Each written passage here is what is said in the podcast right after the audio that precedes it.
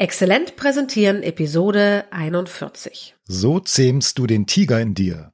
Wie viel Bewegung auf der Bühne brauchst du? Exzellent präsentieren. Der Podcast für deine Kommunikation in eigener Sache.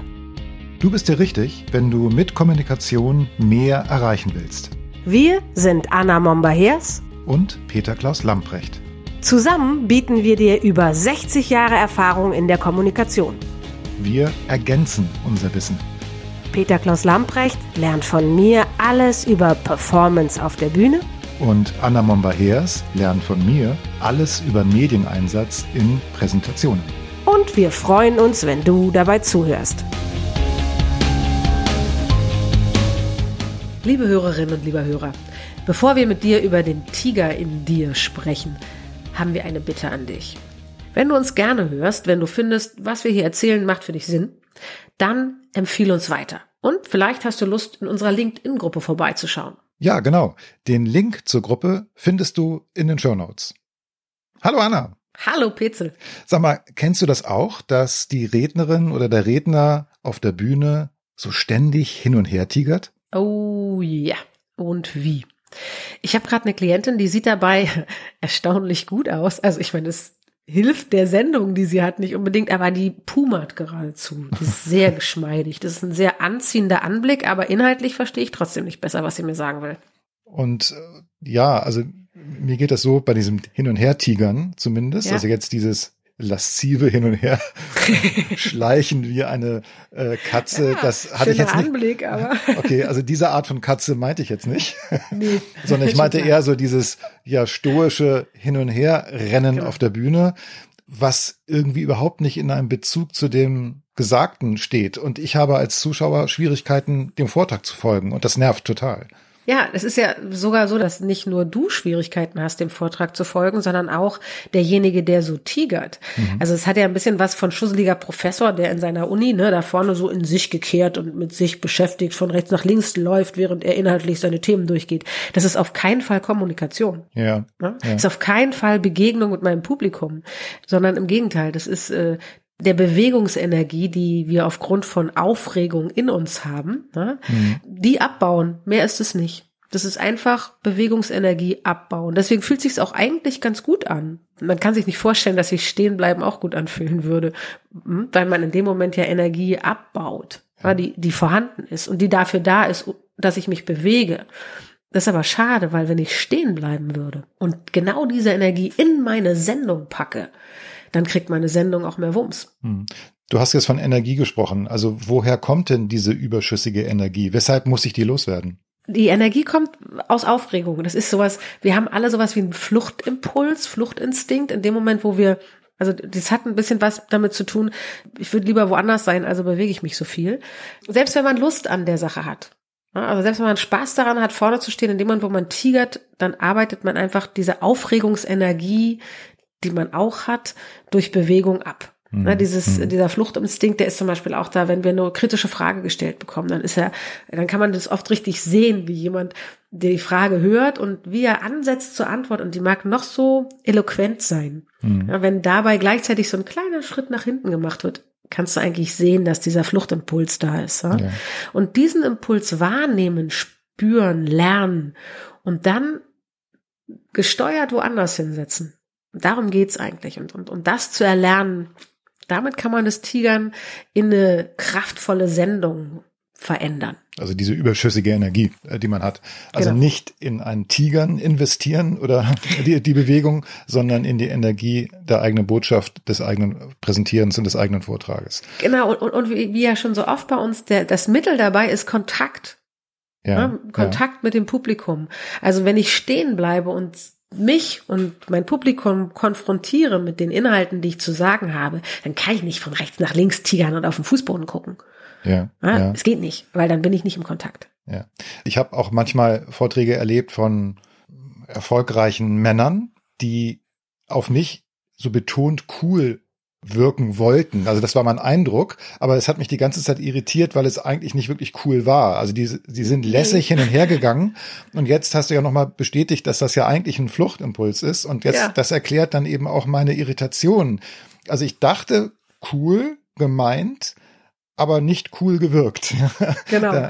also absolut kontraproduktiv und man beginnt ja auch also ich zumindest, ich lästere ja ganz gern. Ich habe dann also innerlich auch mich ein bisschen lustig gemacht über diesen Menschen, der da eben betont cool, was es ja nicht war, auf der Bühne durch seine Bewegung wirken wollte. Okay. Genau, es kann so ein Schutzmechanismus werden sogar, mhm. ne? Also, weil es sich eben erstmal besser anfühlt. Ich, ich arbeite die Energie ab. Ja, ja, und ja, indem ich sie abarbeite, fühlt sich der Körper für diesen Moment erstmal besser an. Problem dabei ist aber, wenn ich das mache, dann stellt sich auch wieder weitere Fluchtenergie her im mhm. Körper. Mhm. Ich mhm. sorge ja nicht dafür, dass es wirklich einen guten Kanal dafür gibt, sondern ich bin ja immer noch auf der Bühne.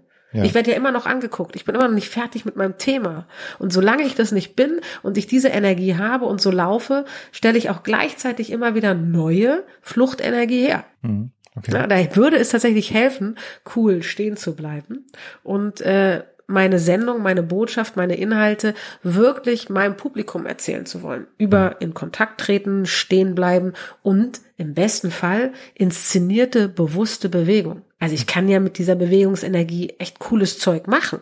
Also ich muss ja nicht starr stehen bleiben. Das ist ja nicht die andere Option ich habe also das Gefühl, dass man diesen Fluchtimpuls, den wir ja offensichtlich alle in uns haben, dass wir den nicht wirklich abschalten können. Der ist da.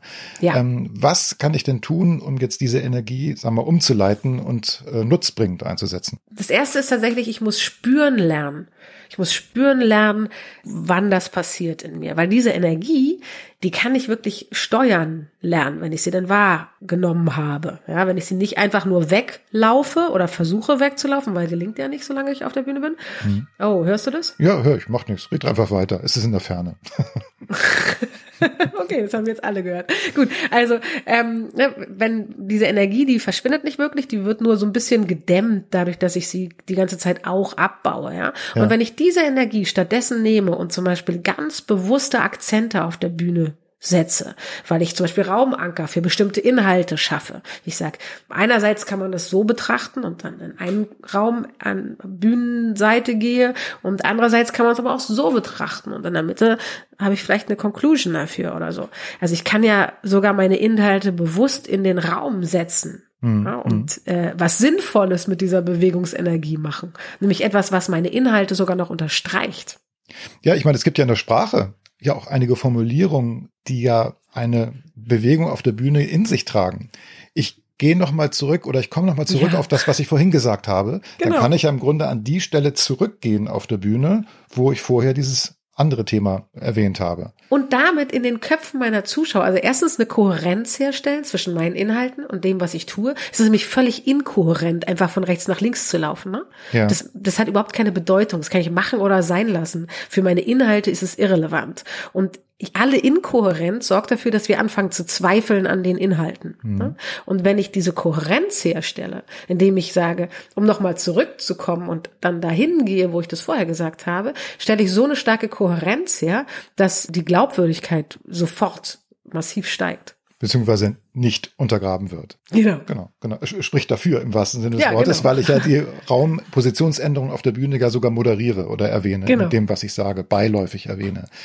Ja, das Ganze nennt sich, glaube ich, Raumanker. Das heißt, ich setze bestimmte Punkte auf der Bühne und die laufe ich gezielt an, um bestimmte Themen zu unterstreichen. Genau. Hm. Was für Positionen auf der Bühne haben wir denn? Also ähm, man könnte ja denken, vorne mittig, ja, da wo der Dirigent eines großen Orchesters steht, ist das ein idealer Ort? Nee, nicht, weil er dich in deinen Bewegungsmöglichkeiten total einschränkt. Also ne, entweder wir haben da eine Kante ja. oder wir haben da die Beine von den der ersten Zuschauerreihe. Ja. Das heißt, nach da kann ich mich nicht mehr bewegen. Wenn ich da vorne klebe, dann bleibe ich meistens auch kleben. Das ist eher ein No-Go-Area, würde ich sagen. Ja. Oder eventuell ein Ort für starke Impulse, ja, aber kein normaler Aufenthaltsort, okay. weil er dich eben unglaublich einschränkt in deinen Bewegungsmöglichkeiten. Wenn ich eine Leinwand habe, dann kann ich mich ja auch links von der Leinwand positionieren, aus der Perspektive des Zuschauers gesehen. Mhm. Das ist ja auch eine gute Position. Ne? Das also finde ich, ich eine sehr gute Position, fällt mir sofort ein. Die Frage, äh, kann es sein, dass im asiatischen Kontext, wenn man von rechts nach links statt von links nach rechts liest, dass da vielleicht mehr Referenten auf der rechten Seite stehen? Das kann ich jetzt nicht sagen. Das wäre spannend, ne? Ja, okay. Das könnte nämlich gut sein. Also ich finde es auch, es ist einfach ein angenehmer Ort zum, zum Betrachten, wenn jemand links von der Leinwand steht. Mhm. Und ich schätze, das hat mit unseren Lese- und Sehgewohnheiten zu tun. Ne? Genau. Und wenn ich dann aber bewusst auf die andere Seite, auf die rechte Seite der Leinwand gehe, Und wenn ich das verbinde mit dem, was ich sage, zum Beispiel, wir nehmen jetzt mal eine andere Perspektive ein oder nehmen wir mal einen anderen Blickwinkel auf das Thema, was ich gerade eben besprochen habe, dann kann dieser Positionswechsel, das gezielte Gehen zu einer anderen Position auf der Bühne, kann meinen Vortrag unterstreichen und verstärken. Unbedingt, genau. Also eigentlich ist der schönste Ort zu sein, direkt in der Mitte der Bühne, so vor dem vorderen Drittel sozusagen, nicht ganz in der Mitte, sondern eine Spur davor und ja. dann am liebsten mittendrin, weil wenn ich da bin, dann kann ich am meisten in alle Richtungen Richtungen senden sozusagen. Dann gehört der Raum wirklich mir. Problem dort ist aber, im Zweifelsfall stehe ich dann meinen eigenen Slides im Licht. Okay, das heißt, na klar, wenn ich eine Leinwand habe, in ja. vielen Hotels, in vielen Konferenzräumen ist die Deckenhöhe nicht besonders hoch. Und je nachdem, was ich für einen Projektor einsetze, bin ich im Strahlengang des Projektors oder mhm. aber ich stehe vielen Zuschauern im Bild. ja. ja. Also das ist ein Thema, klar, muss man sich vorher überlegen. Ich habe da aber auch eine Lösung für. Wenn ich bestimmte Positionen auf der Bühne, zum Beispiel diese zentrale, mittige Position nutzen möchte, dann schalte ich die Folien schwarz oder aber ich habe ja. eine Folie vorbereitet, die schwarz ist. Dann ist die Leinwand dunkel, nichts lenkt von mhm. mir ab und ich kann jetzt diese Bühnenposition, die ich mir für eine besondere Botschaft überlegt habe, die kann dann voll ihre Wirkung entfalten. Super, finde ich total gut. Da fällt mir eine kleine Geschichte ein, wenn ich darf. Ich habe mal mit zwei Kollegen gemeinsam einen Vortrag gehalten und wir hatten so ein kleines Finale uns überlegt, wo wir auch in der Mitte der Bühne standen. Die Leinwand war zu dem Zeitpunkt schwarz, die Folie war schwarz. Und dann haben wir ein Schlusswort gesagt. Wir hatten dann noch einen kleinen Akzent. Wir sind synchron, haben wir uns dem Publikum zugewandt. Wir waren vorher aus einem bestimmten Grund mit dem Rücken zum Publikum. Und in dem Moment, wo wir uns umgedreht hatten, schaltete ich den Projektor wieder ein und das Ganze war eine Folie, die nichts weiter zeigte als einen weißen Kreis. Hey. Und wir waren dann genau im Strahlengang dieses weißen Kreises, Ach, so als ob ein Spot auf uns gerichtet war. Ja, ja, Genau. Und das war also auch ein toller Effekt. Wir hatten natürlich uns genau gemerkt, wo wir stehen müssen, damit dieser Ach, Effekt cool. funktioniert. Ja, äh, wir hatten ja, Markierungen am Boden gemacht. Wir hatten eine ganz besondere Position, wo wir wussten, wenn wir dort stehen, dann ist es der Verfolger, der auf euch gerichtet ist. Genau. So heißt dieses Teil in der Bühneninszenierung. Wie geil, großartige Umsetzung. Ja, genau. Cool. Da haben wir dann im Grunde Medien und Position auf der Bühne ja, clever miteinander äh, verbunden. Großartig. Gut. Ja, es klingt gut. Genau so kann man das machen. Okay, gut. Was lernen wir daraus? Also wenn wir tigern, dann ist das Ausdruck eines Fluchtimpulses und ja. eher kontraproduktiv. Sieht nicht cool aus. Ja, eher im Gegenteil.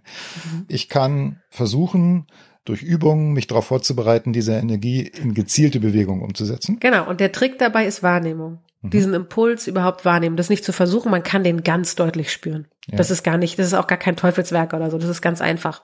Es ist wirklich hinspüren und diesen Impuls dann neu umsetzen. Genau. Und das heißt, der gezielte Positionswechsel, den ich im Rahmen einer kleinen Inszenierung mir ausgedacht habe, das kann sogar unterstreichen, was ich sagen möchte. Genau. Und der Trick dabei, der tatsächliche ultimative Trick ist wie immer in Kontakt gehen mit meinem Publikum. Ja, klar. Das hilft mir immer. Okay.